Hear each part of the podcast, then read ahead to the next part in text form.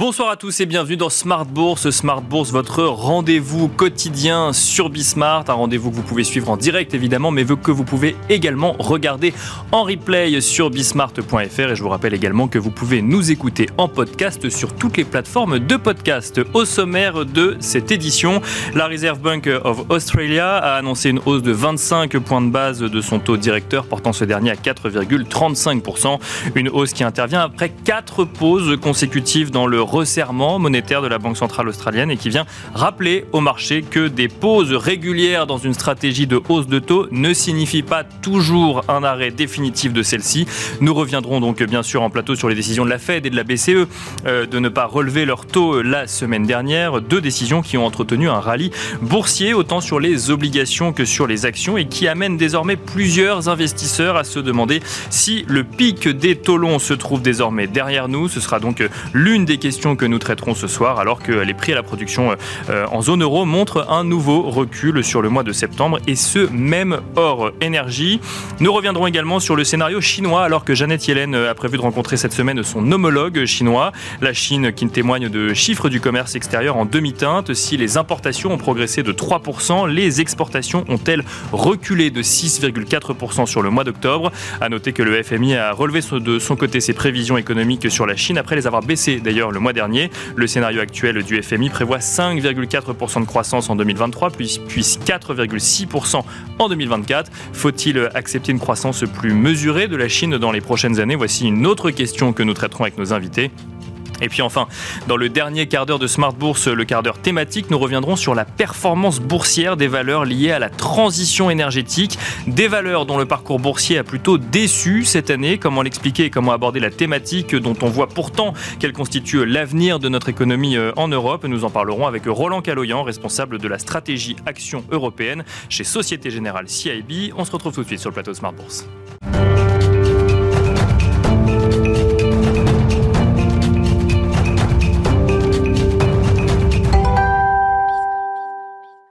Et comme d'habitude, nous commençons cette émission avec Tendance, mon ami, comme du bois, nous résume l'actualité boursière du jour. La bourse de Paris recule ce mardi et repasse sous la barre des 7000 points. Les investisseurs temporisent après les commentaires de Neil Kashkari, patron de la Réserve fédérale de Minneapolis, qui a déclaré dans plusieurs interviews que le problème de l'inflation n'était pas totalement réglé et qu'il préférait à titre personnel maintenir une politique agressive plutôt que de faire face aux conséquences d'un resserrement insuffisant. Les marchés ont désormais en ligne de mire le discours de Jérôme Powell au FMI jeudi. À noter également aujourd'hui la décision de la Banque centrale australienne de relever ses taux de 25 points de base après une série de quatre pauses. Du côté des valeurs, Edenred chute aujourd'hui, son titre perd jusqu'à 5,4% au cours de la séance, après que Bloomberg ait révélé la vente par des tiers de 5,33 millions d'actions du groupe, à un prix presque 6% inférieur au cours de clôture de lundi. De son côté, Engie progresse jusqu'à plus de 2% au cours de la séance. Le groupe a relevé aujourd'hui ses objectifs financiers pour 2023 après avoir vu sa rentabilité s'améliorer sur les neuf premiers mois de l'année. Téléperformance progresse également. Ce mardi, son titre gagne jusqu'à 1,5% au cours de la séance, malgré un nouvel abaissement de sa prévision de croissance organique de son chiffre d'affaires pour cette année, après une performance légèrement inférieure aux attentes au troisième trimestre. Demain, côté statistique, les investisseurs prendront connaissance des chiffres de l'inflation allemande pour le mois d'octobre, ainsi que des ventes au détail de septembre pour la zone euro. Enfin, la BCE publiera les résultats de son enquête du mois de septembre sur les anticipations d'inflation à 1 et 3 ans dans la zone euro. Voilà donc tendance mon ami, le résumé complet de l'actualité boursière du jour qui vous a été proposé par Comme du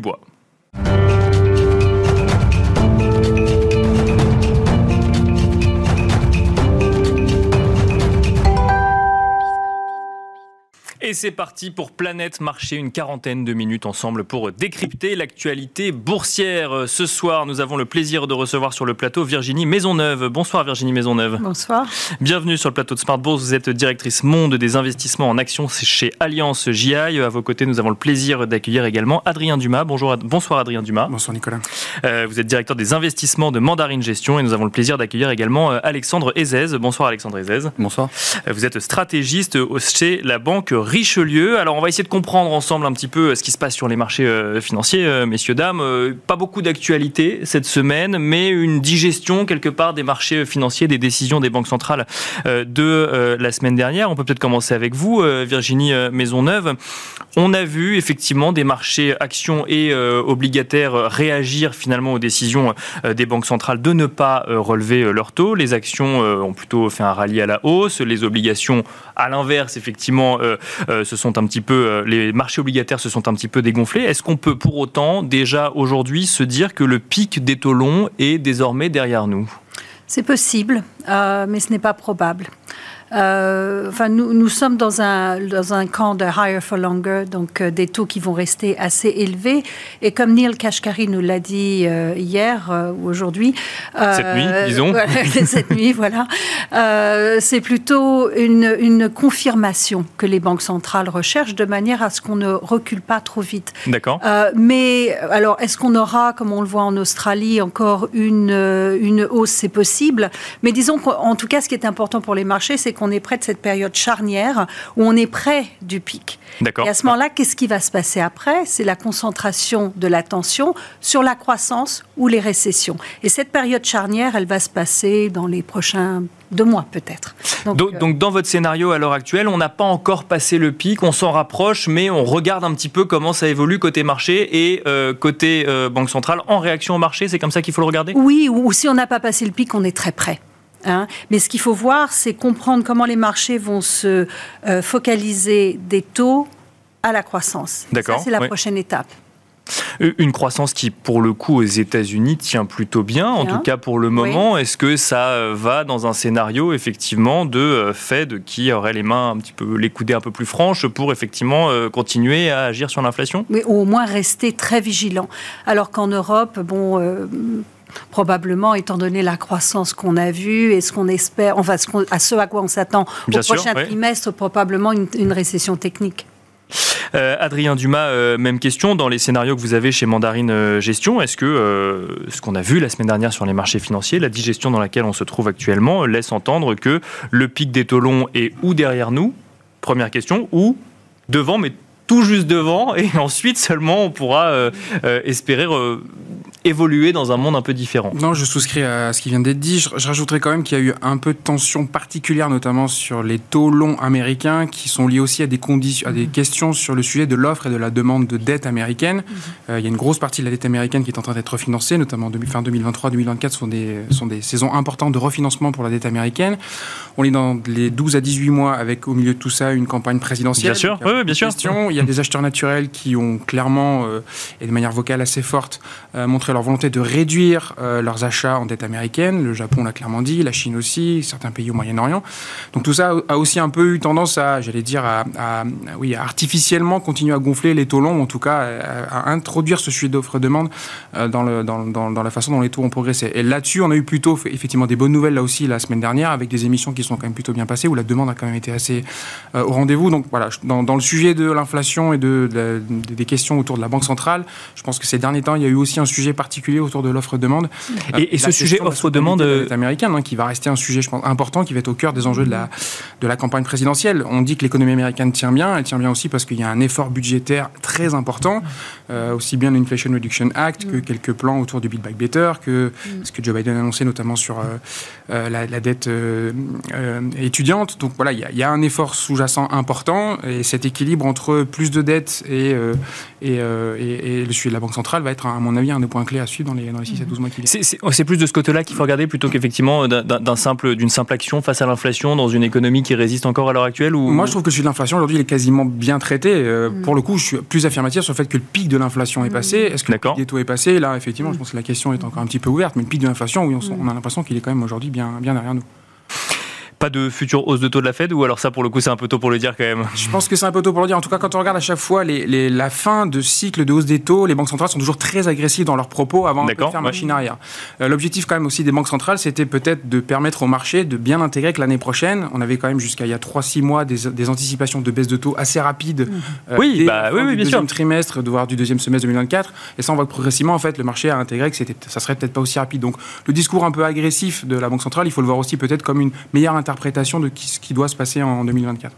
Euh, même question, Alexandre Ezez. Alors effectivement, euh, on, mentionnait dans le point bourse euh, la, déclaration de Neil Kashkari, qui est plutôt pour le coup au quiche. Mais alors on se demande aussi toujours si c'est pas des exercices de communication des différents banquiers centraux pour effectivement ceux qui ne, montent pas les taux et ceux qui disent derrière, mais oui, mais on aurait quand même dû les monter pour maintenir les taux longs à un certain niveau. Comme, quel est votre scénario, quelle est votre analyse déjà sur le pic des taux longs et après sur la décision de la Fed et après on parlera de la BCE Sur le pic des taux longs, en tout cas, on voit bien que les 5%, c'est un aspect psychologique où on passerait dans un autre un autre monde. Donc euh, on l'a, déjà testé et puis on est vite pour des questions euh, de chiffres économiques et euh, aussi finalement de discours de la Banque centrale. Il faut bien comprendre que quand Jérôme Powell a, a, finalement le FOMC a été hasard du calendrier quasiment au pic des, au taux longs et finalement dans son rôle et tous les banquiers centraux, en tout cas tous les membres du FOMC l'ont dit, le marché nous a servi et finalement à jouer notre jeu, c'est-à-dire qu'il n'arrivait pas en même temps, de, euh, en montant les taux, euh, les taux courts, finalement, les taux longs ne montaient pas assez, mhm. puisque finalement, ils étaient très crédibles dans cette dynamique, enfin, dans ce, euh, ce, maintien de l'inflation.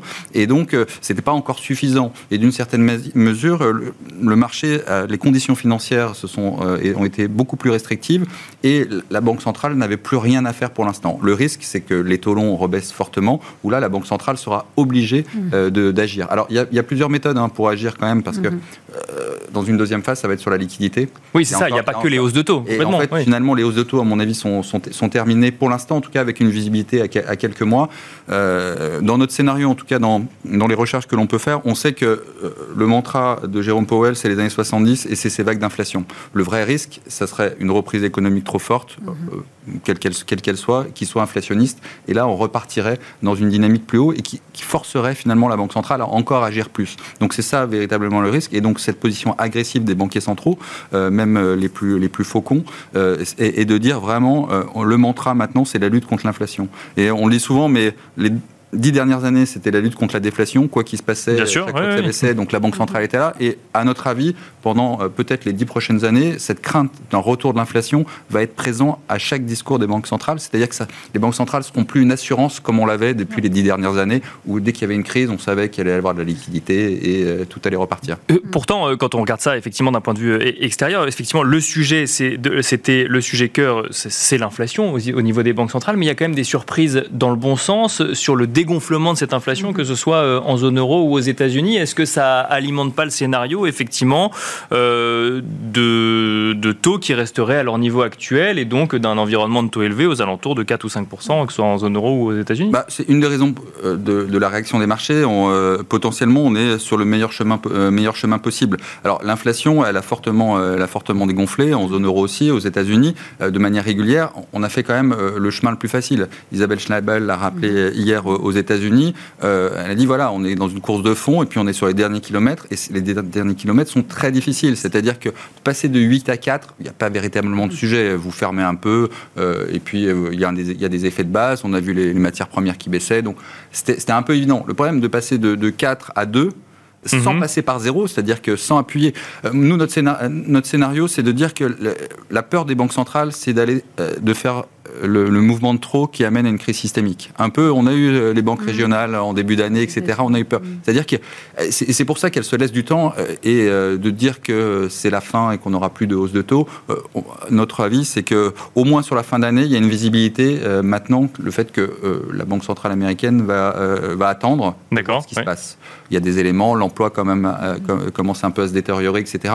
Et on verra dans quelques mois. Et elle aura une fenêtre de tir assez faible parce qu'on sait que aux alentours des élections présidentielles, la Fed bah, souvent n'agit pas, donc c'est quand même la fin d'année, c'est le troisième trimestre. Donc euh, est-ce que ça sera en juin ou euh, plus tard dans l'année? Nous, on pense que il n'y aura pas de baisse des taux en tout cas, et ça c'est mm. vraiment une volonté. Il faut, il faut maintenir ces taux, euh, ces taux hauts, coûte que coûte, même s'il y a une récession. En fait, les banques centrales, en Europe encore plus, la récession apporte peu. Il faut absolument contenir cette inflation euh, de manière euh, structurelle. Mm. Virginie Maisonneuve, alors effectivement, je, rebondis sur ce que dit Alexandre Ezès, sur ce scénario où effectivement vous n'anticipez pas de, de, baisse de taux. Le marché, lui, pour le coup, a quand même envie de les anticiper. Est-ce que dans vos scénarios, vous anticipez qu'à moyen terme, on ait des banques centrales, et je pense plutôt à la Fed, effectivement, euh, au vu de la situation économique euh, aux États-Unis, euh, qui pourrait rebaisser progressivement ces taux là où dans une dynamique où l'inflation continuerait effectivement à, reculer. Il y a plusieurs. Ou à décélérer, pardon, pour être précis. il y a plusieurs sujets très importants. quels doivent être les taux réels naturels? Mhm. Moi, je pense qu'on passe, on n'est pas au niveau de l'inflation, ce serait plutôt 3 ou 2,5 que 2. Euh, pour des raisons à long terme. D'accord. Euh, décarbonisation, démographie et déglobalisation. Même si j'aime pas le terme déglobalisation. Euh, mais friendshoring, etc. Donc on a cet élément qui est à long terme. D'accord. Euh, à court terme. donc on oublie, pardon, l'idée d'avoir une inflation à 2%. C'est un objectif, mais qu'on n'atteindra pas ou euh, où il faut. Moi, je pense qu'on risque de garder l'objectif, mais qu'on tolérera quelque chose de plus haut, parce qu'on a en effet des grands thèmes structurels qui refaçonnent, je ne sais pas si c'est la manière de le dire, mais qui refaçonnent l'écosystème, particulièrement tout ce qui est au niveau de la transition énergétique. Vous en parliez tout à l'heure on a une transition énergétique qui, euh, qui, est très, qui va être assez difficile parce qu'on sait très bien qu'on a encore une fois une période charnière. On n'investit pas en hydrocarbures parce qu'on sait qu'on ne peut pas investir à 30 ou 40 ans, euh, mais on n'est pas encore euh, à même d'avoir suffisamment d'électricité, de, power et d'énergie renouvelable. Donc on a ça. L'aspect démographique, il est partout. La, la démographie positive, bien entendu, en Inde, au Brésil, en Afrique Afrique, ça c'est une chose, mais tous les autres grands pays, incluant la Chine qui a exporté de la déflation depuis 20 ans, euh, là ne, sera sûrement plus, plus là. Enfin, Bien sûr, une fois que l'économie aura, aura euh, repris son souffle. Quoi. Donc en fait, il faut s'attendre à avoir quelque chose qui est court terme, qui est cyclique. Il faut comprendre qu'il y a euh, cyclique et structurel. Et je pense que les, banques centrales regardent ça et ont peur euh, d'aller trop vite au niveau cyclique parce qu'on a en effet cet environnement structurel qui va être très important. Euh, alors, au niveau de la baisse des taux, bien entendu, si on avait une récession très profonde, est-ce que les banques centrales réagiraient? Oui, je pense. Euh, mais, donc, ça sous-entend l'idée que s'il y avait eu une erreur avant, la baisse des taux serait effectivement pour euh, contrebalancer l'erreur de, de Si on va trop loin, vous voyez ce que je veux dire. mais si on regarde le marché de l'emploi aux États-Unis, bon, encore, on a une détérioration, mais qui est quand même très, très graduelle. Par contre, ce qu'il faut voir, c'est, à mon avis, la core inflation, l'inflation de, base. Mhm. Euh, parce que ça, c'est important. Et en Europe, en effet, on a des, des, contrats qui sont beaucoup plus collants. Euh, et donc, c'est ce qui rend la, la différence. Et bien entendu, en Asie, la Chine euh, est dans un environnement où il y a plus de déflation. À mon avis, ce qui se passe avec les importations est quand même très important. Parce que ça veut dire que l'économie est peut-être un petit peu moins faible que les gens le, le pensent. D'accord, ouais. Hmm. Parce que justement, c'est. Non, on y viendra, mais euh, effectivement, peut-être juste avant, quand même, Adrien Dumas, sur, euh, sur ce sujet baisse des taux, puisque bah, c'est un sujet, un feuilleton qu'on suit maintenant depuis des années. Alors, on en parlait plutôt à la hausse. Maintenant, le marché commence euh, réellement à se poser la question d'une baisse. Est-ce que dans vos scénarios, c'est quelque chose qui, qui est envisageable? Oui, c'est envisageable, mais effectivement, avec un, avec un, comment un, un, contexte économique qui s'est détérioré effectivement peut-être un peu plus vite que prévu. Euh, je partage tout à fait le point de vue sur l'inflation structurelle qui va être plus forte dans la décennie à venir qu'elle n'a été, bien évidemment, sur la décennie passée. Ce qui est plutôt une bonne nouvelle. on est allé au bout de la mm. démondialisation, enfin de la mondialisation, et donc effectivement, euh, toute cette volonté de relocalisation, euh, de protectionnisme aussi, hein, un peu nationaliste dans beaucoup de zones géographiques, va avoir effectivement des conséquences sur l'inflation plus structurelle donc ça, ça ne fait pas beaucoup de doute. Effectivement, pour moi, le, sujet, c'était vraiment de, que le marché intègre bien que les, les, les probabilités de baisse de, taux en 2024 soient vraiment réduites. Je pense que le marché obligataire a quasiment fait le chemin. Mm. Donc voilà, je vois plus, en fait, potentiellement, effectivement, des bonnes surprises sur les taux pour 2024 que des mauvaises surprises. Mais euh, ça, c'est plutôt l'économie, effectivement, qui guidera. Et je mm-hmm. le redis, je pense que le, tout le débat autour de la campagne présidentielle américaine sera, à mon avis, un sujet clé par rapport aussi à ces éléments. Et on le sait, effectivement, la Banque centrale, pendant la période de campagne présidentielle, est quand même plutôt euh, en retrait. En, zone euro, euh, on peut avoir la même lecture ou effectivement, quand on voit euh, une potentielle récession en 2023, euh, oui, on peut regarder les choses un peu différemment. Adrien Dumas pour commencer. Très difficile aujourd'hui, en fait, c'est juste de parler de l'Europe parce que l'Europe n'est plus du tout un bloc monolithique. Mm. la situation allemande est quand même, enfin, économique est quand même vraiment complexe. la dépendance vis-à-vis de la Chine est quand même en train de, de peser fortement sur l'économie allemande, avec une Chine qui se referme, avec une volonté de protectionnisme de l'Europe vis-à-vis de la Chine qui impacte plus particulièrement l'économie allemande. Donc si on était euh, directeur de la Banque centrale allemande, oui, je pense qu'on réfléchirait peut-être plus rapidement à des baisses de taux. Si on est directeur de la Banque centrale européenne, euh, il y a d'autres euh, éléments qui rentrent dans, l'équation et c'est peut-être avec moins de rapidité qu'on considérera le sujet de la baisse des taux. c'est assez difficile de parler d'une voie unique aujourd'hui en Europe. C'était pas facile avant Pourtant, la BCE prend une décision pour euh, toute l'Union européenne. donc... Oui, bien sûr, mais c'était déjà difficile de le dire avant le conflit entre l'Ukraine et la Russie. Depuis le conflit entre l'Ukraine et la Russie, euh, la stratégie euh, industrielle européenne a complètement volé en éclats, la stratégie énergétique européenne a complètement volé en éclats, et ça ne fait que se détériorer. Donc très... Alexandre Ezez, avant effectivement de parler de la Chine, parce que ça revient souvent dans les réponses, donc on va ouvrir un sujet Chine. mais Alexandre Ezez. ça a toujours été compliqué. Hein. L'Allemagne était le meilleur élève et a empêché des baisses de taux pendant très longtemps euh, pour aider notamment l'Espagne, l'Italie, le Portugal, voire même la Grèce. Et là, on se retrouve dans une situation différente. Alors l'Allemagne, effectivement, paye son lien avec la Chine, mais paye aussi sa stratégie énergétique qui a été formidable pendant des années avec le gaz, les gaz russes. Et effectivement, il y, a, un retournement, un retournement complet.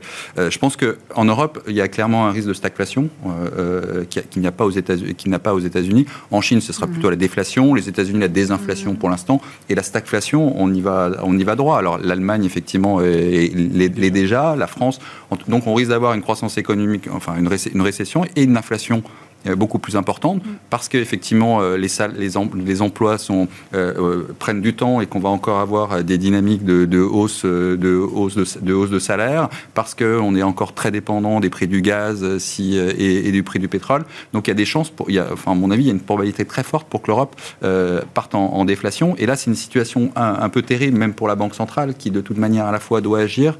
Bien sûr. Et, en même, et en même temps, on voit que bon, il y a les élections européennes. Bon, ça va être, c'est jamais un sujet, mais en tout cas, on voit que la Banque centrale et l'Europe dans son ensemble peut être un sujet pour les populations qui voient à la fois une inflation et des taux remontés. Enfin, il y a un mécanisme démocratique qui ce, va être ce, serait le pire pour le consommateur là, pour le coup, si on regarde de côté bah, entreprise. c'est le pire pour le consommateur et pour l'investisseur international qui regarde l'Europe en disant euh, pourquoi faire l'Europe quoi. C'est ça et on voit finalement euh, depuis quasiment le Brexit, alors on a eu un petit, une petite, euh, un petit retour, mais euh, on a des flux sortants euh, sur l'Europe euh, mm. Continus. On est encore à des niveaux records le mois dernier. En fait, il y, a des sorties permanentes sur le marché européen du fait d'une incompréhension effectivement entre la Banque centrale, les pays qui sont très, très diverses et finalement une stagflation. On voit que la Banque centrale a moins d'impact que et moins de visibilité que la Fed. On pourrait se demander effectivement quel impact sur les marchés financiers, mais on va d'abord parler de la Chine et puis après on reviendra effectivement sur euh, les, stratégies actions. Virginie Maisonneuve, vous le, mentionniez tout à l'heure, les exportations chinoises donc euh, en octobre reculent, euh, moins 6,4%. En revanche, les importations progressent, plus 3, plus 3%. Et alors, ce que vous nous disiez tout à l'heure, c'est que focalisons-nous d'abord sur le 3%. Ça montre que l'économie chinoise est peut-être plus solide que ce qu'on peut en penser. Oui, il y a peut-être un effet technique. Hein. Il faut voir les chiffres, qu'on ait un petit peu plus de détails. Mais euh, moi, je pense que la Chine est un, carrefour, en fait. Si on regarde le poids dans l'économie euh, chinoise des, industries nouvelles, euh, green tech, technologie, services financiers, communication, à la fin 2022, on était à 18% mm-hmm. de l'économie. Euh, le secteur immobilier, c'est à peu près 20%. Moi, je pense qu'à la fin 2023, on sera ou au même niveau ou l'économie nouvelle aura dépassé. Et ça, c'est très très important pour les dynamiques de croissance parce que ça va en fait dans le cadre que ce que la Chine nous a dit depuis trois plans déjà. Hein, qui guide l'économie chinoise, euh, qui est une hausse de la valeur ajoutée, qui est bien entendu avec une démographie tournée, le, le, dividende démographique en, en dividende intellectuel. Donc, plus de valeur ajoutée, etc. Et ça, c'est très important. Et la Chine regarde cette optique-là. Alors, par contre, des importations un petit peu plus euh, fortes que prévues pourraient en effet dire qu'on a atteint un, niveau de stabilisation euh, qui n'est pas du tout. Euh, je pense qu'il y a une capitulation totale sur la Chine. Hein. personne ne veut en entendre parler, etc.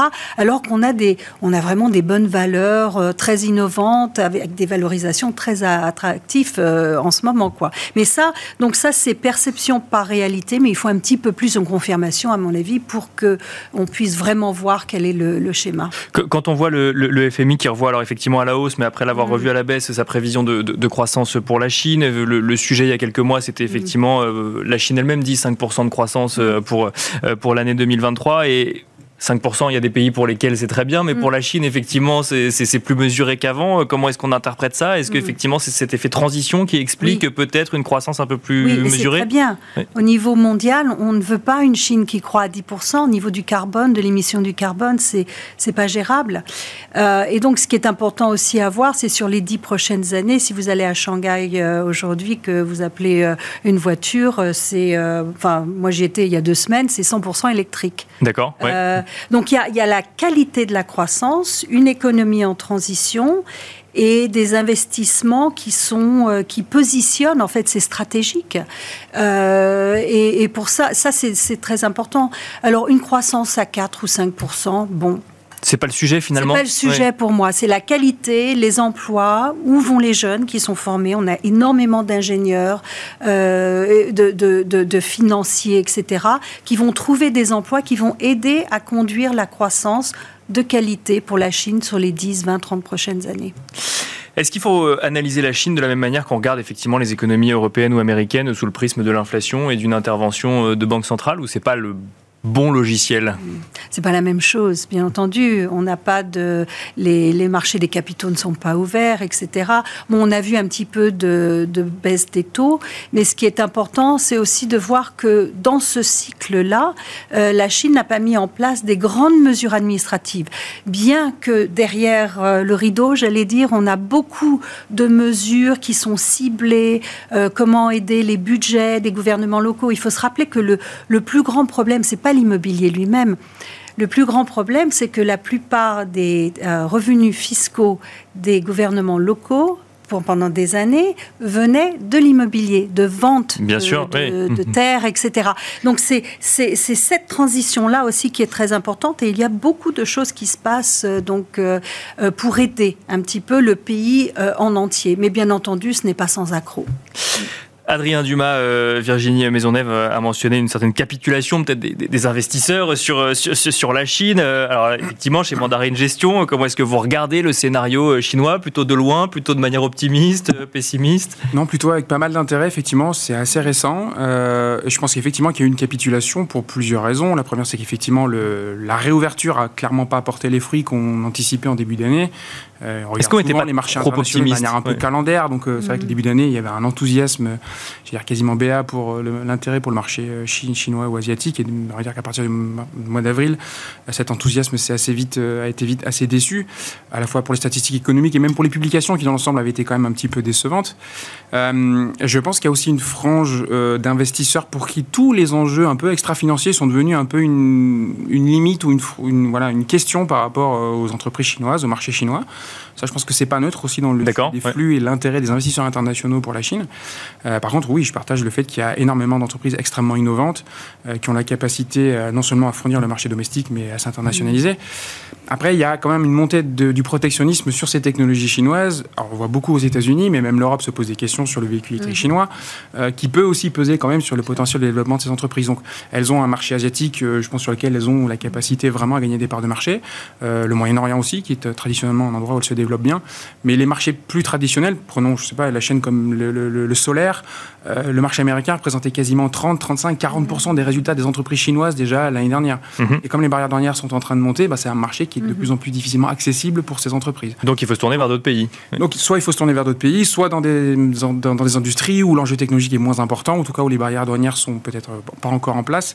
Euh, parce qu'effectivement, industrie par industrie, il y, a, à mon avis un gros travail de sélection à faire et des risques d'exception qui sont quand même pas neutres pour tous les sujets liés au, protectionnisme et notamment au reshoring américain. Un, petit mot d'explication, vous nous avez dit que les, pour, euh, pour beaucoup d'investisseurs, le sujet euh, extra-financier était une question en Chine, c'est-à-dire que c'est... Je vais vous prendre enfin, de manière concrète, hein, si vous aujourd'hui vous avez géré un fonds SFDR8, enfin, de la réglementation mmh. Sustainable Financial Disclosure Regulation, et, que vous devez expliquer comment vous avez noté les entreprises chinoises, bah, il vous faut de la donnée, il vous faut Bien sûr, d'accord. Ce que fait une entreprise chinoise par rapport à une entreprise japonaise, européenne et américaine et la qualité des données, la profondeur des données, l'originalité des données, le, la qualité des audits qui sont faits sur ces données pose souvent question.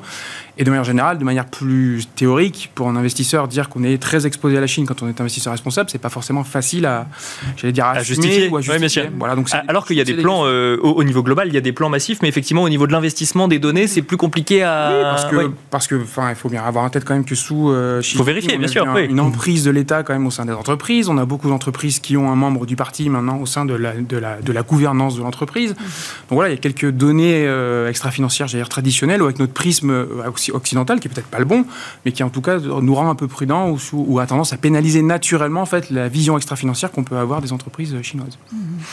Alexandre Ezez, même question, le, votre scénario sur, sur la Chine, sur l'économie chinoise Alors effectivement, c'est très paradoxal parce que, évidemment, je, je, je pense que euh, la, la, situation est, est peut-être économiquement meilleure que ce que pensent la plupart des investisseurs. Euh, on a parlé effectivement des importations, mais alors il y a les véhicules électriques, mais on voit la production d'électricité qui est en train de, de monter, qui est souvent un, élément, un, un, élément, un élément précurseur. Donc macroéconomiquement, euh, on sent qu'on a touché le fond. Et puis il y avait un symposium avec euh, la, la, banque, le président de la Banque centrale de Chine qui a, qui a dit finalement sur l'immobilier, leur but c'est quand même de, de, faire table rase et, et, et d'arrêter. Bien sûr. Et, et, de plus sauver. Et donc c'est vraiment une volonté finalement de, de dégager euh, tous ces, euh, tous ces acteurs qui en fait ont, ont profité de leviers financiers. Donc euh, à chaque fois qu'ils ont mis des plans de relance massifs, ça a créé des bulles. Et à chaque fois, euh, 2013, 2014, euh, on a vu euh, la situation, une situation s'envenimer. Donc, euh, je pense qu'il y a du money management qui est assez, assez bien fait. Pour l'instant, personne n'y croit. c'est vrai qu'être actionnaire minoritaire d'une société chinoise, c'est pas être actionnaire d'une minoritaire d'une société française non plus. Hein, donc, ça fait, ça fait un peu peur d'un point de vue d'investisseur. Mais je pense que ce qui pénalise aussi la Chine, il faut pas l'oublier, c'est que la Chine est devenue un, un acteur géopolitique de, de premier ordre, mmh. et ça la fragilise en termes financiers, parce que mmh. c'est vraiment l'ordre mondial autour de la Chine contre, enfin, États-Unis, Chine est en train de se mettre en place. Et évidemment, les investisseurs américains sont beaucoup plus réticents. Les, les, les flux viennent quand même des, beaucoup des États-Unis. On a vu les barrières mais de protection. Plus, mais plus réticents que quand Donald Trump était à la tête des États-Unis. Ah bah que... Sauf que Donald Trump, en 2018, c'était vraiment euh, un conflit commercial. Il n'y avait pas de conflit géopolitique. Enfin, en tout cas, les raisons étaient vraiment purement commerciales. La hausse des, Bien la, sûr. la hausse des tarifs douaniers. Mais, euh, mais les bannes étaient le... assumées euh, publiquement. Euh, voilà, mais, mais sur là, certaines entreprises, c'est vrai. Ouais. Sur certaines entreprises. Et là, on passe quand même dans un autre monde où là, c'est la géopolitique, euh, le, les, les, nouvelles cartes les nouvelles cartes mondiales qui se mettent en place. Et regardez ce qui s'est passé sur la Russie. Je veux dire, la Russie était investment grade, tout le monde voulait de la Russie. Et puis, à un moment, il y a eu un ban sur toutes les actions, toutes les actions russes. Euh, potentiellement ce qui est en train de se passer dans le monde, avec une Chine qui est, essaye de résoudre finalement euh, certains sujets, mais en même temps se mettre un peu du côté, euh, du, du, du, côté russe. on voit ce qui se passe en Israël. Et si demain il y avait un risque géopolitique très fort et la Chine, enfin avec Taïwan, il y a les élections présidentielles à Taïwan quand même sûr, au ouais. mois de janvier. on sait que c'est un peu donc il y a une prime de risque de toute manière, de manière structurelle, qui est en train de se mettre sur la Chine. Et pour l'instant, ça reste spéculatif, alors même que, encore une fois, économiquement, sur le papier, je pense qu'il faudrait y aller massivement. Nous, on est plutôt positif, euh, plus, plus, plus, économiquement plus, en tout cas. Voilà, au-delà du risque géopolitique. At attention, et ce risque géopolitique, il n'était pas présent en 2018. C'était mmh. purement des histoires commerciales et, et euh, en, entre deux pays qui effectivement euh, n'étaient pas d'accord euh, sur les importations et les exportations. Et, et ça, je pense que c'est très très important. Virginie Maisonneuve, j'ai envie de reboucler la boucle avec vous parce que vous nous avez dépeint effectivement un pays en transition euh, avec un certain optimisme et puis effectivement il y a quand même d'autres éléments à prendre en compte. -hmm. Quel est votre, alors plutôt, j'ai envie de dire votre scénario d'investissement sur la Chine. Est-ce qu'on reste prudent ou au contraire est-ce qu'on voit plutôt le, euh, le verre à moitié plein? Comment vous, regardez, vous regardez ce, ce, scénario chinois? Donc en fait, ça dépend un petit peu du temps d'horizon et du mandat. Euh, nous avons euh, beaucoup de mandats euh, chinois. Et là, euh, pour moi, il est très clair que l'investisseur chinois domine le marché des actions pour A-shares. Et étant donné euh, ce qu'on voit au niveau de la stabilisation. Et étant donné ce que Président Xi a dit au niveau de l'investissement dans l'immobilier, c'est pas pour spéculer, c'est pour vivre. Bien sûr. Euh, donc, on a pour l'instant des niveaux de, de, savings qui sont très très élevés. Et euh, sur les prochaines années, euh, ça me paraît très clair, avec toutes les mesures qui sont mises en place pour avoir des fonds de pension, l'équivalent des 401k qu'on qu a aux États-Unis, euh, on va avoir un, un flot de, de money, d'argent qui vient vers les marchés. Donc ça, c'est clair, clair. Si on parle de fonds globaux, on a en effet une, une, dimension géopolitique. Et on a écrit dessus euh, il y a des années sur ce que j'appelle la phase 3 de la Chine. La première phase, c'est en effet quand la Chine est devenue membre du WTO. La deuxième phase, quand elle est devenue plus grande que le Japon après la grande crise financière. Et cette phase qui a commencé il y a 5-6 ans, qui est, avec le, pouvoir économique, vient un pouvoir géopolitique. Et euh, je pense que la Chine s'est vraiment sentie par les guerres de, de Trump en fait.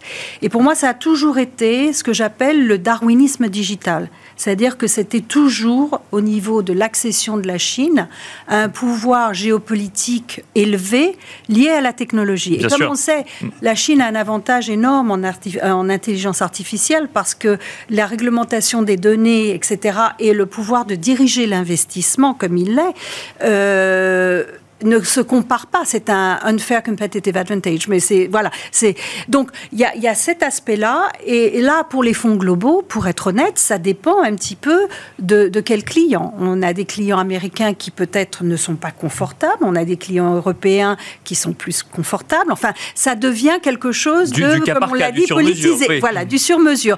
Mais si on regarde de manière, euh, euh, j'allais dire scientifique, la valorisation, le pouvoir des, des, des résultats des earnings et l'innovation de ces sociétés, c'est très clair que dans un mandat asiatique ou chinois, bon, il faut avoir des, ces actions-là. Adrien Dumas, je vous propose de parler de stratégie, j'allais dire action, mais non, stratégie marché d'ailleurs, mais peut-être action pour commencer euh, avec, euh, en, lien avec cette saison des résultats qui est peut-être pas euh, encore finie, mais qui donne quand même quelques, quelques éléments dont on a d'ailleurs du mal à donner une, un résumé global, que ce soit dans un sens ou dans l'autre. On a du mal à comprendre dans quel sens il faut aller pour les comprendre. Comment est-ce que vous la vivez, cette saison des résultats, et quelle stratégie sur les marchés après? Oui, je trouve que c'est une saison de résultats qui traduit la nécessité d'être sélectif. Euh, c'est difficile d'en tirer des conclusions, soit sectorielles, soit géographiques. Euh, on est dans un marché très exigeant et la qualité, la capacité des entreprises à exécuter, à, être agile dans ce monde de plus en plus complexe, à répondre aux enjeux de refinancement, euh, de protectionnisme, de concurrence accrue, est clairement un élément assez différenciant en termes de performance. Euh, il y a quelques leçons qu'on peut tirer quand même, c'est qu'il y a certaines industries qui continuent à subir l'effet de déstockage post-Covid. C'est beaucoup plus long que ce qu'on pensait. D'accord. Euh, les équipements médicaux, dans mm. beaucoup de métiers autour de la chimie, où en fait, post-Covid, parce que les supply chains étaient très, très contraintes, beaucoup d'industriels ont surstocké, surstocké, surstocké. Et on est encore en train de subir les effets de ce déstockage dans pas mal de secteurs. Donc, ce qui pourrait redonner, pour le coup, pour 2024, un petit peu plus de visibilité. Euh, dans l'ensemble, on peut dire quand même que les marges tiennent bien. Autant il y a eu des surprises assez négatives sur les chiffres d'affaires, autant les marges ont plutôt bien résisté. Donc les entreprises ont été vraiment capables de digérer ce sujet d'inflation, de le repasser à leurs clients. Ça, c'est quand même, je pense, une, conclusion qu'on peut tirer assez largement sur beaucoup de secteurs et beaucoup d'industries. Euh, et l'attentisme, il est, oui, quand même là. C'est, euh, oui, parce que les marges tiennent bien, mais... Sur la macroéconomie, sur la volonté d'investir. Alors, il y a des enjeux de transition qui obligent à investir. Il y a des enjeux de recrutement aussi qui obligent à investir. Il y a beaucoup d'entreprises qui disent, c'est pas grave, si l'année prochaine, je, je, je, pèse un peu sur ma marge. Parce que la dernière fois que je me suis retrouvé dans cette situation, j'ai pas mmh. recruté, je il m'a fallu deux ans pour retrouver un, nouveau, un niveau de recrutement important. Donc voilà, il y a des enjeux euh, au cas par cas, entreprise par entreprise, mais je trouve que oui, la qualité de l'exécution devient un, sujet assez primordial dans et la façon aussi dont le marché réagit à, à ces publications. Et alors du coup, euh, quand on mène des stratégies sur les marchés financiers Est-ce qu'on regarde quand même les marchés actions ou on reste sur les taux puisque effectivement c'est là où on trouve le rendement à l'heure actuelle? Il y a des, il y a des, il y a des il y a bien, enfin le marché action, euh, ça, là encore je réponds à la, la, réponse, et ça dépend de l'horizon de temps, mais bien sûr, oui, il y a effectivement des entreprises qui nous semblent particulièrement bien positionnées, qui continuent à très très bien déployer leur, leur stratégie. Mais on regarde même plus par secteur ou par euh, ou par euh, type de, de non, société. Je trouve que le marché est moins dichotomique aussi parce qu'on est dans cette période où on pense qu'on est plus trop loin de la hausse des taux, mais qu'on voit pas les taux fortement rebaisser non plus, donc il y a moins cette dichotomie entre la value et la croissance, qui a été quand même un, moteur important de performance de certains secteurs depuis 2-3 ans. Euh, le sujet, j'allais dire, petite capitalisation, lui continue à souffrir parce qu'on a des flux, effectivement, notamment sur l'Europe, qui continuent à être euh, un vent de face, et puis parce qu'on a des coûts de financement quand même qui posent question sur les petites entreprises. Hein. La détérioration des conditions de financement sur les entreprises de taille moyenne aux États-Unis et en Europe, c'est quand même assez euh, important. et ça pèse sur les visible depuis, depuis 12 à 18 mois. C'est particulièrement vrai en Europe, où je vous rappelle quand même que 80 du financement des entreprises, c'est du crédit bancaire, c'est pas du mhm. crédit obligataire. Aux États-Unis, le chiffre est inversé. Donc, on peut dire que les entreprises américaines auront certainement la chance d'avoir un marché obligataire peut-être plus ouvert et donc une capacité de financement plus importante. Euh, mais oui, il y, a, matière, en tout cas, à continuer à être très sélectif et à accompagner des entreprises sur lesquelles on voit des potentiels de déploiement extrêmement intéressants avec des niveaux de valorisation qui me semblent pas particulièrement alarmants à l'heure où on se parle. Euh, Alexandre Ezez, même question d'ailleurs, je, rebondis sur le bandeau qui s'affiche micro, soutien ou frein pour les actions. C'est toute la question. bah, En fait, effectivement, les résultats, on, a, on a parlé des marges et c'est plutôt, c'est plutôt une bonne nouvelle d'un point de vue des entreprises. ce, qui est, ce qui est, à mon avis, un, vrai game changer, c'est le fait que à l'intérieur même de, même d'un même secteur ou d'une même thématique, il y a vraiment effectivement des, grands écarts qui sont faits, que ce soit en termes opérationnels, même en termes de performance. On va prendre un, Ferrari par rapport à un Porsche, un, Sanofi par rapport à un Novo Nordisk. C'est les mêmes thématiques et, jusqu'à maintenant, en fait, on pouvait finalement avoir des ETF ou et, maintenant ce n'est ce n'est plus le cas. Quand les taux sont plus hauts, en fait, ça, force à la différenciation. Donc plus de gestion passive, c'est bah, plus compliqué. Euh, bon, on l'espère toujours quand on est stock, on, est stock picker. Hein, c'est un marronnier euh, depuis, depuis, maintenant euh, une dizaine d'années. Est-ce que retour au stock picking par rapport à la gestion passive? Mais il est vrai que normalement, avec des taux réels beaucoup plus, beaucoup plus hauts, bah, finalement, on, on, va différencier les mauvais. En tout cas, le la manière de faire de l'opérationnel, soit en levier financier où on appuyait sur l'accélérateur et tout marchait euh, normalement, et là, mm. ou alors ceux qui étaient effectivement qui construisaient pas à pas. Il y a quand même l'intelligence artificielle qui a un vrai, un vrai changement, euh, un peu comme la digitalisation. Mais, mais dès aujourd'hui ah, Dès aujourd'hui, prise en compte dans les stratégies d'investissement Bien, bien sûr, de manière directe et indirecte. Vous avez des acteurs qui vont être euh, effectivement privilégiés de, ce côté-là. Et euh, c'est vraiment, euh, on va dire, là, il y a eu, d'abord, avec le Covid, d'abord la digitalisation. On a vu des entreprises, effectivement, maintenir leurs marges et profiter, avancer leur digitalisation de quasiment 2-3 ans. Et puis après, il y a eu la, guerre en, la guerre en Ukraine, où là, il y a eu des efforts énergétiques très forts, euh, notamment pour euh, les entreprises qui avaient des, euh, des, des, forts, des, forts, besoins, et finalement, ça, ça, crée de la marge supplémentaire progressivement. Et puis, il y a cette troisième phase pour les entreprises qui, là, est plutôt favorable, qui est l'intelligence artificielle pour parler stratégie sur les taux. oui, c'était ma question. Sur, les, sur les taux, euh, on peut avoir des déceptions. Pourquoi? Parce que si les taux sont, euh, restent hauts pendant longtemps, euh, en fait, il n'y a plus de progression de prix. C'est-à-dire qu'on aura que, juste que le rendement. Et c'est vrai que quand on voit les mhm. clients, ils ont toujours l'habitude d'être finalement comme en 2013. Comme à, chaque, à chaque fois qu'on a eu des hausses de taux, on a eu des, des, baisses, de, des, baisses de rendement avec finalement des, des performances qui étaient quasiment équivalents aux, actions à, certains moments de l'ordre de 7, 8, 10%, alors qu'on avait des taux à 4 parce qu'il y avait une appréciation du prix avec la baisse des taux. Là, c'est plus du tout le cas. Et donc, évidemment, le rendement est là, mais un rendement à 4, 5, 5%, quoi qu'il se, se passe, parfois pour des investisseurs, euh, c'est pas forcément suffisant par rapport à un investissement action qui peut euh, sur certaines thématiques donner plus. Donc euh, ça permet de rebalancer des portefeuilles diversifiés, ça c'est clair. Euh, avant c'était pas c'était pas Bien possible. Sûr, Et donc ça, permet la construction de, portefeuilles diversifiés enfin, mais il ne faut pas s'attendre à des, surprises, en tout cas des, des merveilles sur le marché obligataire. Les, taux ne sont pas la réponse à tout. Les taux ne sont pas la réponse à tout. Il faut des investissements alternatifs comme celui des acteurs.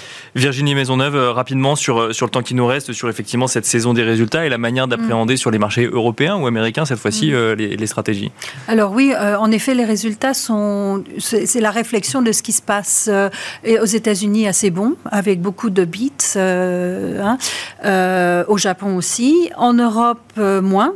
Et ce qui m'intéresse aussi, c'est les prévisions pour le prochain trimestre en Europe, où on voit des prévisions quand même assez négatives. Mm-hmm. Alors, est-ce que justement, on n'est pas dans un point de pessimisme où on aura le, point d'inflexion? D'accord. ça, c'est important. L'autre point, j'ai écrit un papier qui est qui est sorti pour Halloween avec euh, The Death of the Zombies, euh, qui est toutes ces compagnies qui sont... les entreprises zombies. Les entreprises zombies qui, qui ont vraiment euh, bénéficié de, trop, de taux ultra bas, qui peut-être ne devraient pas exister, qui ont des marges très très faibles. Alors là, il faut faire très très attention. Mais en même temps, il est possible que sur les deux prochaines années, on ait pas mal d'acquisitions dans ce secteur ou de faillites. Donc encore une fois, à voir comment cela se déroule sur les prochains trimestres. Quand vous dites dans ce secteur, c'est-à-dire que les, entreprises zombies qui auraient bénéficié de, de, financement effectivement à, des, à bas coûts, mais qui auraient en même temps des marges trop faibles pour continuer à exister, ce serait dans tous les secteurs d'activité Les secteurs, mais on en a pas mal dans le secteur euh, pétrolier, secteur des matériaux, par exemple. Euh, et donc là aussi, on le voit avec des, dans le secteur énergétique où les sociétés ont pris des, des emprunts pour essayer d'accumuler des réserves euh, avec des prix qui ensuite ont chuté. Donc il faut vraiment voir le détail, mais c'est quelque chose qui est, qui est un, c'est un sujet très intéressant pour 2024. Euh, à suivre pour 2024, si je comprends en tout cas ce que vous nous dites tous les trois, c'est qu'il faut regarder entreprise par entreprise. Mhm. Donc bah, finalement, ça va dans le sens du stock picking, hein, comme, comme on le disait. Merci Virginie Maisonneuve, directrice monde des investissements en chez Alliance JI. Merci Adrien Dumas, directeur des investissements de Mandarine Gestion. Merci Alexandre Ezez, stratégiste chez Banque Richelieu. Merci à vous de nous avoir suivis. On se retrouve tout de suite dans le dernier quart d'heure thématique de Smart Bourse.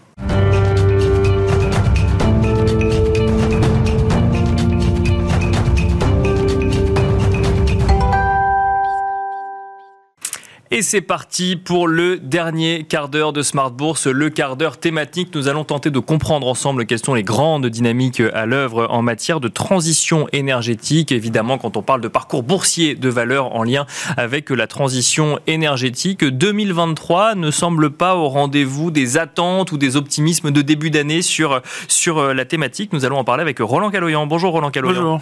Vous êtes responsable de la stratégie Action européenne chez Société Générale CIB. Est-ce que 2023 sera une année décevante alors pour euh, la transition, euh, la thématique de la transition énergétique, cette thématique du Green Deal euh, européen. On n'est pas encore à la fin de l'année, mais on a quand même une bonne vision de ce qui s'est passé sur cette année sur les marchés boursiers. J'ai envie de dire oui. Hein. Déjà, on a, on a, effectivement en bourse des déceptions. Euh, sur la partie euh, transition énergétique, en particulier sur la partie euh, sur la partie Green Deal en Europe, mais pas que. ce qu'on regarde effectivement aussi ce qui se passe aux États-Unis, en Chine, et on voit effectivement que les valeurs qui sont liées à la transition énergétique ont, ont beaucoup souffert cette année. D'accord. que ce soit sur la partie prix, que ce soit sur la partie valorisation, et même sur la partie bénéfice. On a vu pas mal de profit warning. Donc pour répondre à la question, oui, effectivement, 2023 risque d'être une année relativement décevante. Comment on l'explique Alors, si on reste sur 2023, parce qu'on se souvient que euh, au sortir euh, des, différents confinements en lien avec le Covid, c'était des valeurs qui avaient le vent en poupe. Puis finalement, il y a eu une petite phase euh, d'accalmie. En 2022, c'est revenu également avec de, grandes annonces économiques. Comment on explique que boursièrement, ça suive pas, alors même que c'est quand même un sujet dont on parle tous les jours dans la presse et dont on sait que c'est l'économie de demain quelque part? Alors, il y a plusieurs facteurs qui expliquent cette, cette, sous-performance. Hein. la première, c'est effectivement la baisse, la, enfin, la hausse des taux. donc effectivement, ça, ça a un impact sur la valorisation. On a vu euh, que ce soit globalement, hein, tous les segments un peu de croissance long terme, euh, qui sont très sensibles au taux, euh, souffrir en 2023, mais même déjà ça a commencé fin 2022. Donc là, effectivement, il y a une logique un petit peu boursière sur la valorisation. et puis aussi, on sait que bah, il y a beaucoup de projets long terme, donc ça veut dire des financements. donc qui dit financement, bah, c'est comme quand vous faites un achat immobilier. Hein, on a vu malheureusement que quand on passe des taux de 0 à 5 aux États-Unis ou à 3 en Europe, eh bien, c'est pas les mêmes. On emprunte plus cher. Voilà, on emprunte plus cher. Il y a certains, effectivement, euh, projets qui sont plus compliqués. Après, au-delà de ça, il y a eu aussi des problématiques un petit peu plus spécifiques au secteur, en particulier sur la chaîne d'approvisionnement. Beaucoup d'entreprises ont communiqué là-dessus, effectivement. Bien sûr. Euh, qu'il y avait des délais dans, les, dans, la, dans la production, euh, dans, certains, dans certains projets. Et donc, ça a amené, effectivement, à certaines déceptions. Donc, ces sujets de chaîne d'approvisionnement bah, qu'on a suivis de, manière globale, hein, euh, en, économie et en, et en géopolitique, ça a eu un impact direct, finalement, sur ce secteur de la transition énergétique. Parce qu'on a, on a besoin de métal, on a besoin, effectivement, d'un certain nombre de matériaux pour construire des éoliennes, des panneaux solaires ou autres.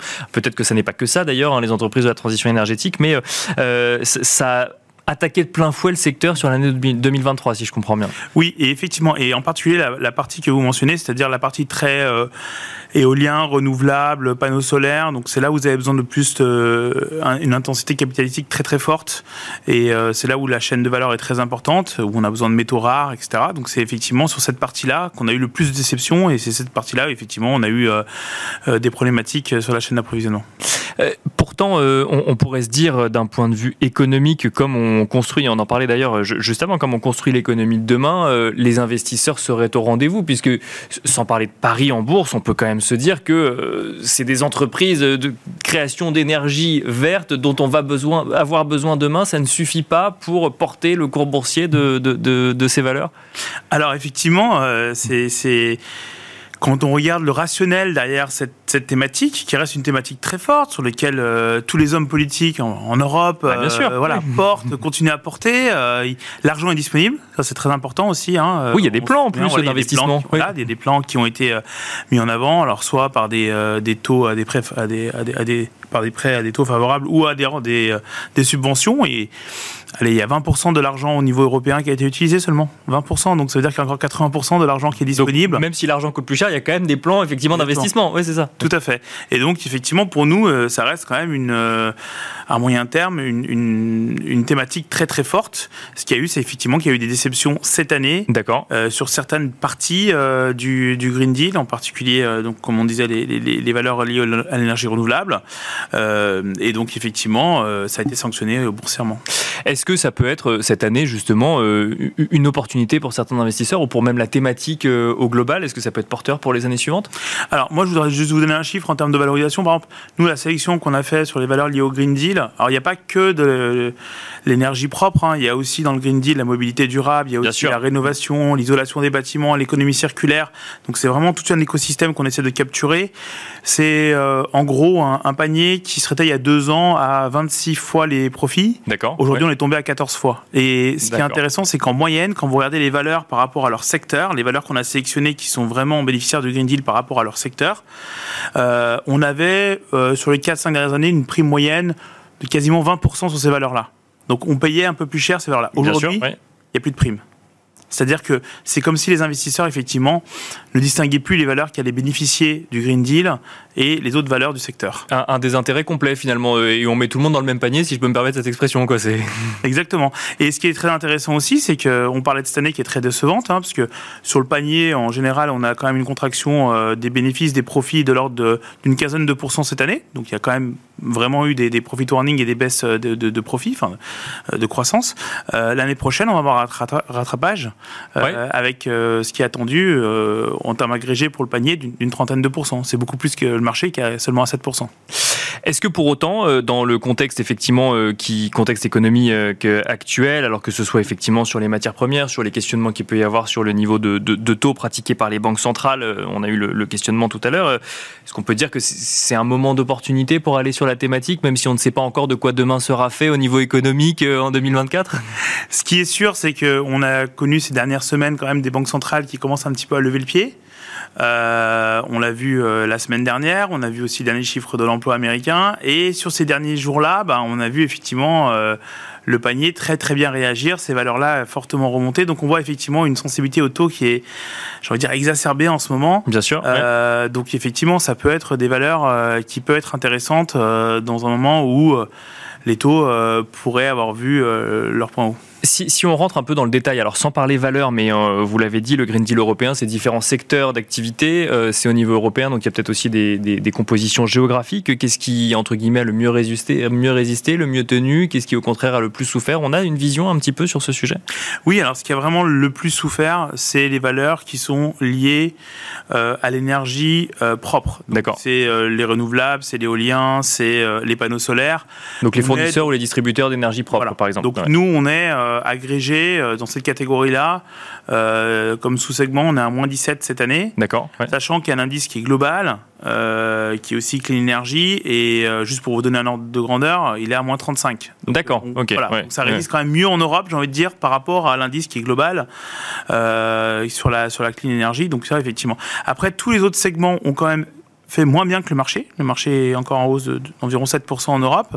Euh, on va retrouver des secteurs type euh, rénovation, euh, électrification qui vont quand même plutôt bien résister et délivrer une performance positive cette année mais qui font quand même moins bien que le marché. Qui font quand même euh, moins bien que le marché. Est-ce qu'au niveau euh, géographique, on constate, alors effectivement, au, sein de l'Union européenne, des, pays qui marchent mieux que d'autres euh, Est-ce qu'effectivement, là, on est au global, mais est-ce que par exemple, il y a des dynamiques qui viennent des États-Unis ou de la Chine et qui auraient un impact sur le, sur le sol européen? Alors, c'est des entreprises qu'on a sélectionnées qui sont quand même des entreprises assez, globales, grandes, assez globales, qui ont du business aussi aux États-Unis. D'ailleurs, on a vu certaines entreprises faire des profit warning sur des chantiers et des dossiers aux États-Unis. D'accord, ouais, ok. Ce qui est assez surprenant. euh, non, globalement, euh, le, le, le, mouvement qu'on a vu sur la, les valeurs de les valeurs vertes, elle, elle est, elle est, enfin, c'est global. Aux États-Unis aussi, c'est, c'est quand même assez compliqué. On l'a vu en Chine aussi. Bon, vous en avez parlé tout à l'heure. Évidemment, la, la Chine, c'est, un, c'est une thématique euh, sur laquelle il y a beaucoup de pessimisme aussi. Bien sûr, oui. Les valeurs aussi euh, transition ont une année un petit peu un petit peu difficile. Euh, donc c'est effectivement difficile de, de de, de, distinguer les régions. Ce qu'on peut dire en Europe, c'est qu'il y a une vraie volonté politique. Ouais, euh, voilà, qui est affichée, oui, bien sûr. Il y a une commission européenne. Aux États-Unis, on a quand même une élection l'année prochaine, donc il y a quand même un peu d'incertitude sur ben, quel sera le nom du prochain président et quelle sera sa, politique en termes environnementaux. Et puis, bah, la Chine, on voit qu'en ce moment, c'est voilà, c'est effectivement assez compliqué en termes en termes d'investissement en général. Donc effectivement, nous, sur la, la partie européenne, c'est peut-être là où on a le plus de visibilité aujourd'hui. J'ai envie de vous poser une question, mais il y a deux manières de la poser. C'est est-ce que les, mais vous avez déjà répondu, est-ce que l'histoire est finie pour ces valeurs, euh, ces, valeurs en lien avec la transition énergétique, ou alors si on veut y aller ou si on en possède, comment, comment est-ce qu'on s'adapte, comment est-ce qu'on réagit, comment est-ce qu'on affine sa stratégie aujourd'hui en bourse? Alors nous, pour nous, l'histoire elle n'est pas finie. C'est clairement une histoire, voilà, euh, long terme, structurante pour l'Europe. C'est la nouvelle stratégie euh, pour l'Europe. on devra passer par la transition énergétique et ces valeurs qu'on a évidemment euh, ces, valeurs seront clés dans, le futur, donc elles vont bénéficier effectivement d'investissements. Euh, après, euh, voilà, si, si effectivement, euh, est-ce qu'on a vu le, point bas et, et aujourd'hui il faut il faut y aller, c'est toujours un petit peu délicat parce que on voit quand même qu'on est dans un sentiment où le sentiment s'est détérioré. Ce que je disais tout à l'heure, il y a prime, donc effectivement ça, ça, donne quand même l'impression que les investisseurs ne bah, croient plus au Green Deal. En, fait, c'est vrai que euh, on, pourrait se dire aussi que on a l'impression que c'est pas le sujet, alors que pourtant c'est c'est le sujet, mais on a l'impression que c'est pas le sujet actuel du moment, en tout cas dans la tête des investisseurs. C'est peut-être aussi un facteur explicatif. Oui, et puis après les entreprises qui ont été sanctionnés euh, très fortement hein, sur, des, sur des résultats qui n'étaient pas au rendez-vous. Euh, on a, on a, eu beaucoup, beaucoup d'entreprises qui ont perdu 15, 20% en une journée de bourse euh, dans ce, dans ce segment-là. Donc ça montre effectivement beaucoup, beaucoup de, de tensions et de pessimisme sur, sur, sur ces, sur ces valeurs-là. Donc effectivement, Là, on parle beaucoup d'inflation, déflation, Bien sûr, euh, récession. Euh, géopolitique aussi. Géopolitique. Euh, mais on a un petit peu mis ce sujet de côté et en attendant, effectivement, on, voit des valorisations qui se dégonflent très très très vite. Une question quand même, parce qu'effectivement, ça mérite de, le mentionner aussi. On parle quand on parle de, de transition énergétique, on parle d'énergie, on parle du bâtiment, on parle d'activités qui, dans une, économie traditionnelle, et notamment en bourse, sont euh, des valeurs plutôt cycliques, donc pas forcément avec des énormes variations comme vous venez de le, mentionner. Pour le coup, il y a, un, sujet risque un peu supplémentaire quand on parle de la transition énergétique, ou en tout cas perçu comme ça par certains investisseurs? Euh, je pense Volatilité en tout cas Alors oui, effectivement, parce qu'on est aussi sur des valeurs qui sont, euh, qui sont assujetties à des plans d'investissement à, et, qui, comme je disais tout à l'heure, c'est aussi euh, lié souvent à, à, des plans et, à des projets qui sont bah, liés à la dette. Donc effectivement, on ne va pas laisser tomber la transition énergétique et tout les euh, objectifs qu'on a euh, de réduction euh, carbone parce qu'on est aujourd'hui dans un, dans un monde à 3% en Europe et 5% aux États-Unis. Donc ça reste d'actualité. Donc oui, effectivement, il va falloir certainement revoir certains projets, repenser pour les entreprises leur business dans un monde à 3% en Europe et à 5% aux États-Unis. Donc c'est ce qui est en train d'être fait, ça prend un petit peu de temps. Donc je pense que c'est ça qui est en train d'être absorbé, mais on ne va pas remettre en cause toute la transition énergétique en disant bah aujourd'hui l'argent est trop cher. Merci beaucoup Roland Calorian de nous avoir accompagnés dans le dernier quart d'heure, le quart d'heure thématique de Smart Bourse. Je rappelle que vous êtes responsable de la stratégie Action européenne chez Société Générale CIB. Merci beaucoup. Merci. à vous de nous avoir suivis et je vous donne rendez-vous euh, bah, demain euh, à la même heure, à 17h en direct sur Bismart pour un nouveau numéro de Smart Bourse.